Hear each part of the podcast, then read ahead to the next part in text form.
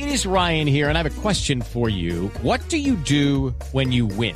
Like, are you a fist pumper? A woohooer, a hand clapper, a high fiver. I kind of like the high five, but if you want to hone in on those winning moves, check out Chumba Casino. At ChumbaCasino.com, choose from hundreds of social casino style games for your chance to redeem serious cash prizes. There are new game releases weekly, plus free daily bonuses. So don't wait. Start having the most fun ever at ChumbaCasino.com. No purchase necessary. BGW. Void were prohibited by law. See terms and conditions. 18 plus.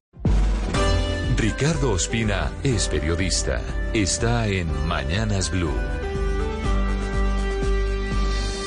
En los próximos días, la Fiscalía tomará las primeras decisiones de fondo en torno al escándalo que salpica a un hermano y al hijo mayor del presidente Gustavo Petro.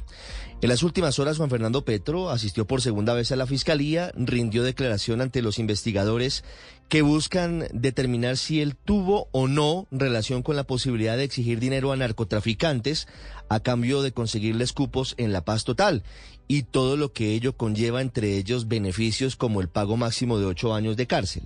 Saliendo de esa diligencia, Juan Fernando Petro hizo énfasis en afirmar que su nombre pudo haber sido utilizado sin autorización por abogados que estarían haciendo negocio con base en su cercanía con el presidente Gustavo Petro.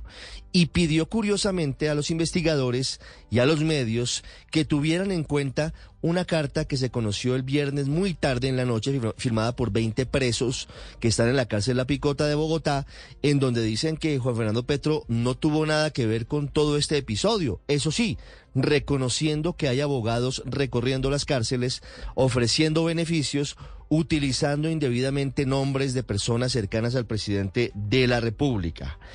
En todo este episodio hay que mirar exactamente cuál podría ser la responsabilidad penal de Juan Fernando Petro, aunque él dijo que ya ha sido reconocido como víctima y que es inocente la fiscalía tendrá la última palabra para decir si esto es cierto o no, pues hay versiones que indican que el hermano del presidente pudo haber tenido responsabilidades en las denuncias sobre sus actuaciones irregulares en todo este episodio. En el caso de Nicolás Petro, las cosas van un poco más lento, entre otras cosas porque nadie sabe su paradero.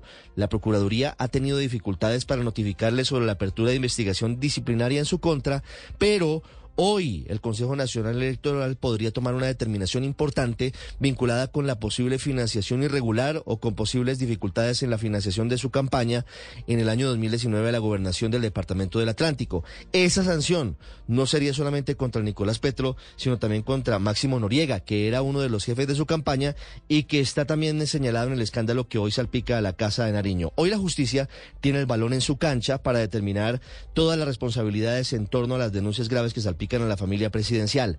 El tiempo corre y el país necesita explicaciones.